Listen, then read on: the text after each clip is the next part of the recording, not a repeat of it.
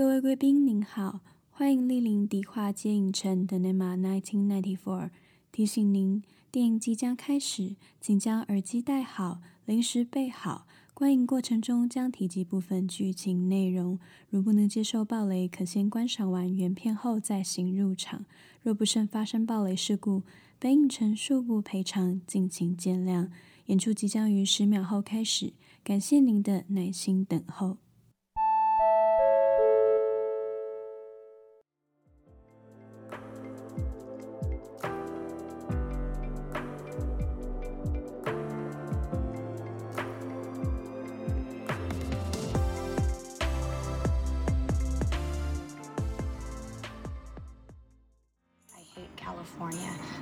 Go to the East Coast. I want to go where culture is, like New York, or at least Connecticut or New Hampshire, where writers live in the woods. Get into those schools anyway. Mom, You should just go to City College. You know, with your work ethic, just go to City College and then to jail, and then back to City College, and then maybe you'd learn to pull yourself up and not expect everybody to do everything. Hello，大家好，我是老板艾迪。那大家刚刚听到的预告片段呢，就是出自我首部要推荐给大家的电影，二零一七年上映的《Lady Bird》淑女鸟。那其实这已经不算是近期的电影了，却让我最近在呃二刷、三刷之后，重新去思考自己当年为什么这么想要离开家，独立之后却又这么害怕回家的原因。那这部电影描述的是，在九一一刚发生，美国经济依然很不稳定的时候，即将要上大学的高三生 Lady Bird 的故事。那这个动荡的时期，给 Lady Bird 的家庭也带来不小的影响。例如他，呃就读 Berkeley 名校的哥哥，毕业后却找不到工作，只能在超市打工。那他待人亲切，对女儿也很好的爸爸，其实常年深受忧郁症所困，甚至在影片的中间命到中年失业。一家的经济重担呢，也瞬间落到了妈妈的身上。那妈妈除了操持家务之外，一天还要在精神病院轮两天班，压力山大的情形下，让妈妈更常和她的女儿发生激烈的争吵。就是这样子刻苦、不富裕的环境，让 Lady Bird 对自己的生长环境更不满，常常半开玩笑、半怨怼的和朋友们抱怨说：“哦，我家就是住在 wrong side of the tracks，就是贫民窟的意思。”或是他明明成绩不理想，却嚷嚷着他一定要离开 Sacramento 到东岸的名校去念书。那其实仔细想想，女主角就像是我们每个人都经历过的青春年代。那个年代的我们非常坚持自己就是与众不同。那只要给我机会，我就有办法高人一等。是这个时代、这个环境负了我们，而我们是不甘于屈服现状的勇者。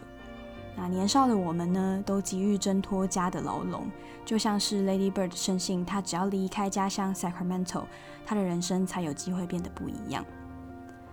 那其实艾迪我本人呢，就是土生土长的台南人。其实我觉得台南人的心态都蛮特别的，就我们每个人都不好好待在台南，可是。当我们今天听到别人说台南人的坏话的时候，我们都会理智线马上断掉，都会非常生气，就不准说台南人不亲切，也不准说台南的东西不好吃。那我从小也跟美国高校片的女主角一样，我渴望赶快离开家乡，那我希望赶快前往大都市，我就可以跟那些女主角一样，呃，遇到很好的另一半，找到很好的工作，赚很多钱，然后永远都不要回家。那回家呢？或许对青少年的我们来说，往往其实不是解脱，而是象征另一种不自由。那说了那么多，曾经有着跟 Lady Bird 一样灵魂的老艾迪，现在在哪呢？其实此时此刻，我正坐在台南的我自己的房间，和大家说着话。那当初到底是什么样的原因，让青春的我不愿意回家？现在又是什么样的动机，让我说服自己回到台南呢？今天就让艾迪来和大家分享属于我的青春 Lady Bird 的故事吧。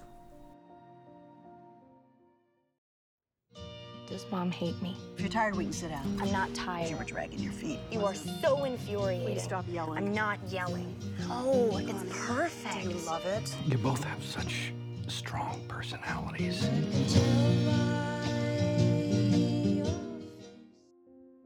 那大家刚刚听到的第二个预告片段呢，其实就是在电影里面我们可以看到，Lady Bird 不止一次抗议过她妈妈 passive aggressive，也就是被动式攻击的这个倾向，意思就是说，妈妈明明就对 Lady Bird 的行为很有意见，却总是有话不直说，喜欢拐着弯对她的女儿酸言酸语。那我对这段剧情也很有共鸣，因为我妈就是这种个性的人。那他的这个个性呢，除了间接影响到我长大后也很喜欢拐着弯呛我朋友的习惯之外，我小时候更常是因为他的这种个性，搞不清楚自己什么时候惹到他。那这边来跟大家分享一下我小时候最常跟他吵的事情。就是买衣服，我从小就是一个非常不女性化的女孩子，我喜欢穿裤子，不喜欢穿裙子，我痛恨粉红色，我只喜欢穿着黑白灰的衣服到处跑。那这件事情其实我妈应该忍我蛮久的，她最受不了的就是我每天都穿着乌漆嘛黑的，然后到处跑。那有一次呢，就是我们隔天要参加亲戚的喜宴。妈妈就想说，诶，既然要参加喜宴，不然就带你去买新衣服好了。那到服装店的时候，我妈就说，哦，随便挑。然后我就非常白目的就拿了一件黑色的衣服，说我要买这个。那现在回想，我妈当时的表情应该是颜面神经已经失守的状态，但她还是很努力的深吸一口气，说好，啊，你再拿一件。那。只要有点脑的人，应该就知道说他在暗示我第二件不要再拿黑色的，但我没 get 到这个讯息，所以我就再拿一件黑色衣服说我要买这件，然后我妈就直接在服装店大爆炸，他就对着我用台语说：“我领到今晚是西郎啊你。”然后我还很白目的跟他说：“没有啊，明天要吃喜酒啊。”然后我妈就更生气，她就说：“你哪家爱情欧线哈？”但我死还是情啊，就是等他死了之后，我想穿多黑都可以穿多黑，然后他就很生气的掉头走了。诶，大家有听出这个故事的重点吗？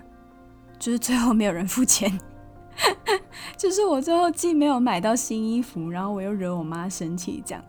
那童年其实类似的故事还有很多，那这些事情林林总总加起来，只教会我一件事，不是不要再穿黑色的衣服。也不是做人不要这么白目，是这件衣服告诉我，因为它不是我自己掏钱买的，不是花我的钱，所以我才会没有权利决定我能不能买这件衣服。其实我想这也是为什么我们小时候总是在想要反驳爸妈的时候觉得矮人一截的原因。毕竟我们从出生以来就是拿人手短。那或许也是在那个瞬间，我确定了，嗯，我想要赶快长大。我要赶快赚钱，才能穿自己想穿的衣服，过自己想过的生活。I didn't mean it that way. It was yeah. a joke. Yeah, it's just a joke. Mom and Dad, they don't care.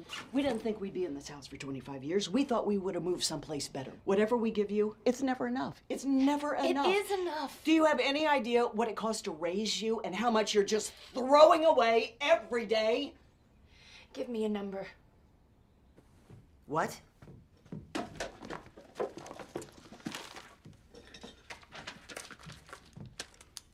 Give me a number.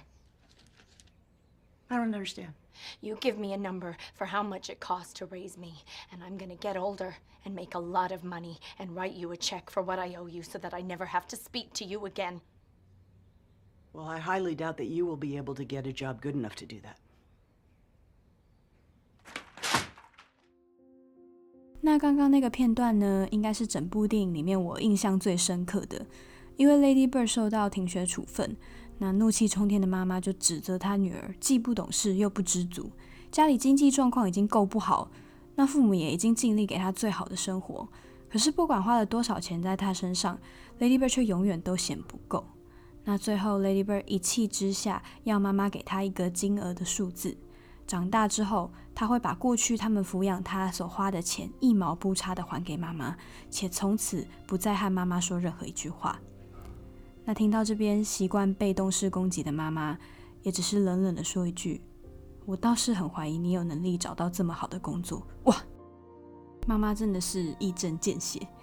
那我会对这段印象很深刻的原因，就是因为 Lady Bird 她讲的这段话，其实在我自己高中的时候，我也曾反复的在心底练习。不同的是，我自始至终都没有跟我妈妈说出口。那自从小时候黑色衣服的事件过后，我就很清楚明白，小孩子有的是欲望，但我们也因为自己没钱而感到无力。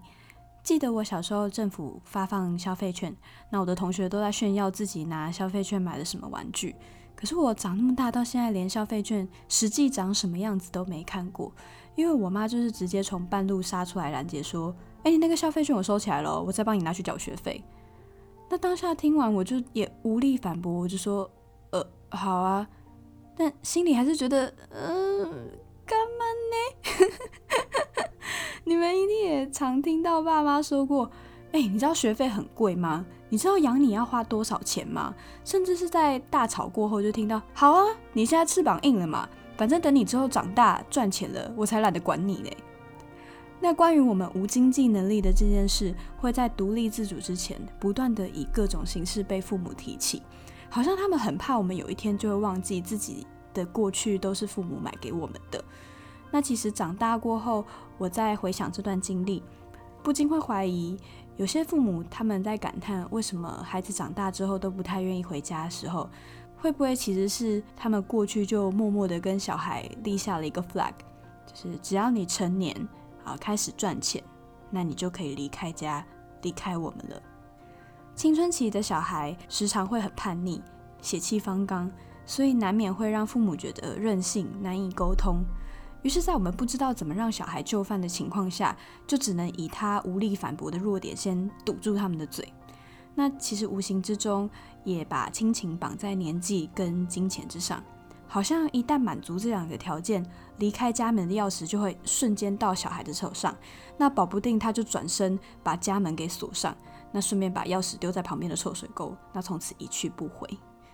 现在长大了，回头看自己把父母当成绊脚石的青春岁月，或是呃透过 Lady Bird 的故事再思考一次自己过去的叛逆，我其实依然没有忘记自己当时满腹委屈，就到现在我还是觉得很无能为力。可是也同时更能站在父母的角度上面体谅他们当年有许多没有办法下放给孩子的压力，那这也是透过我常年跟家人冲撞的岁月，我屡次顶撞，屡次反省，越挫越勇。那从过程中理出自己的头绪，那也选择放下自己的叛逆。想到这里，真的非常感谢自己没有放弃质疑与思考，更没有放弃。和过去的自己和解拥抱。I want you to be the very best version of yourself that you can be.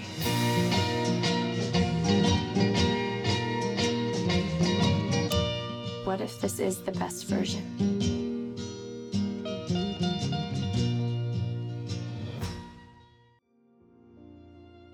那在这段剧情中，Lady Bird 问了妈妈：“你喜欢我吗？”那妈妈却说：“我当然爱你，我只是希望你可以变得更好。” ”但 Lady Bird 却反问：“那如果现在的我就是最好的我呢？”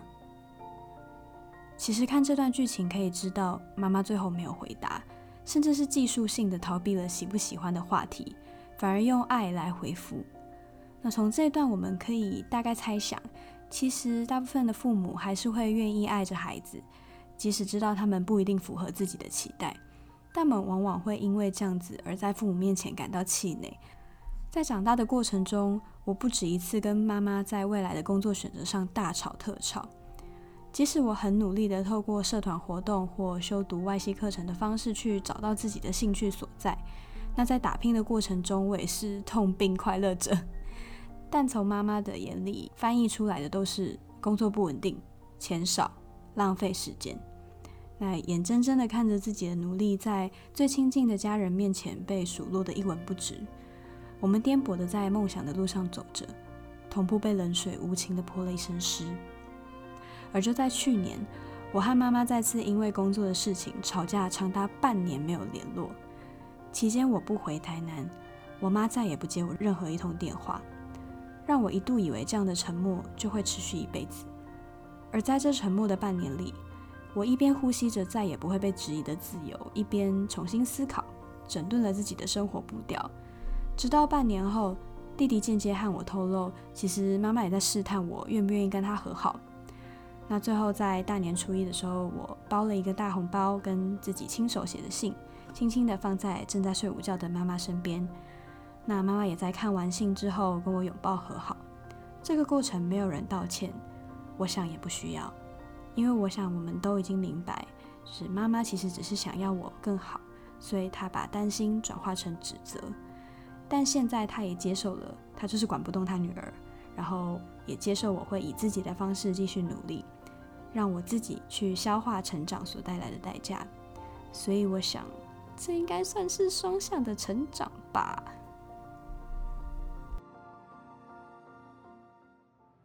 Hey, Mom. Did you feel emotional the first time that you drove in Sacramento? I did, and I wanted to tell you, but we weren't really talking when it happened. All those Bens I've known my whole life, and stores, and the whole thing. But I wanted to tell you. I love you. Thank you. I'm. Thank you. 那影片的最后一段呢，结束在 Lady Bird 她在享受完她过去认为遥不可及、光鲜亮丽的生活之后，选择回头拥抱自己的家乡 Sacramento，选择换回自己的本名 Christine，更选择与妈妈和解，向她道谢。那些过去她看不起的、想要挣脱的，如今都成为茁壮自己的养分。那过去我也是一个希望离家越远越好的人，回台南从来都不在我的人生选项之一。不夸张，每次有人问我要不要回台南工作的时候，我都是直接说不要。我就是这么讨厌自己与生俱来的所有事情，深信冲破龙口，一直往前飞就能获得自由。直到经历了各种起起伏伏，面对前程迷惘的低潮期。停下脚步，才发现盲目的飞行让我忘了喘息，更忘了回去的勇气。那在这次重新看完《Lady Bird》这部电影之后，才明白回家并不等于功亏一篑，而是正视过去并真正成熟的起点。那直到今天，我也并没有凯旋归来，并没有衣锦还乡，我依然没钱、没工作，更没有另一半，但我的心灵以及与家人的相处却更加紧密。逐梦不一定要离开家才能进行，和家人不一定要恶言相向才能共处，拥抱自己拥有的一切，踏实了才能迈开步伐。那今晚也非常感谢你的收听。影城开张的第一天，艾迪也满二十七岁了。谢谢你们愿意陪我度过生命中最特别的一次生日。迪化街影城今晚即将结束营业，提醒您不要忘记带走自己的青春岁月。我们下期再见，晚安。